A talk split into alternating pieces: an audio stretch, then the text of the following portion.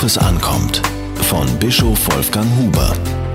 In der DDR gab es keine Arbeitslosigkeit, die Einkommen waren gerecht verteilt, der Bau der Mauer wurde durch den Westen verursacht.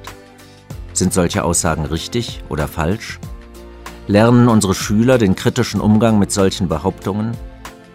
Eine Studie der Freien Universität Berlin hat herausgefunden, dass 40 Prozent der befragten Jugendlichen ein absolut unzureichendes Bild über die DDR haben. Besonders in Ostdeutschland wissen viele Jugendliche nicht Bescheid.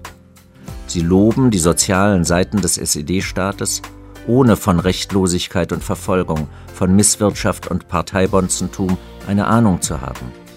Sie wiederholen die verklärenden Erzählungen in der Familie.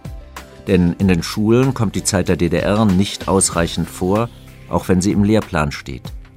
Selbst der Unterschied zwischen Diktatur und Demokratie ist vielen Schülern noch im Alter von 16 oder 17 Jahren nicht klar. Brandenburger Gymnasiasten wissen weniger über die DDR als bayerische Hauptschüler. Das ist erschreckend. Meinungs- und Gewissensfreiheit standen in der DDR nur auf dem Papier.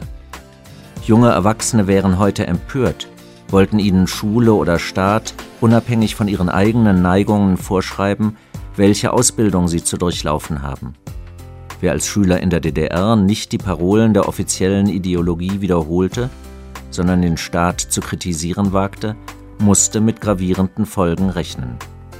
Bis heute ist die berufliche Laufbahn vieler Menschen dadurch geprägt, dass ihnen aus solchen Gründen der Zugang zum Abitur verweigert wurde.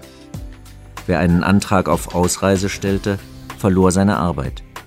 Wer sich als Christ bekannte, musste auf Repressionen gefasst sein. Wer den Wehrdienst verweigerte, fristete ein Leben als Bausoldat. Wer sich auch dagegen auflehnte, kam ins Gefängnis. Zum Glück ist das schon lange vorbei. Im nächsten Jahr jährt sich der Fall der Mauer zum 20. Mal. Vergessen und Verschweigen sind blamabel.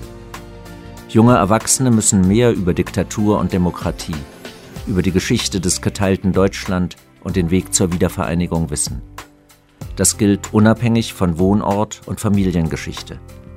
Die Wahrheit wird euch frei machen, heißt es in der Bibel, oder anders, an der Wahrheit vorbei gibt es keine Freiheit. Die Teilung in den Köpfen fortzusetzen, verträgt sich nicht mit einem gemeinsamen Leben in Freiheit. Diese Kolumne erschien in der Berliner Tageszeitung BZ.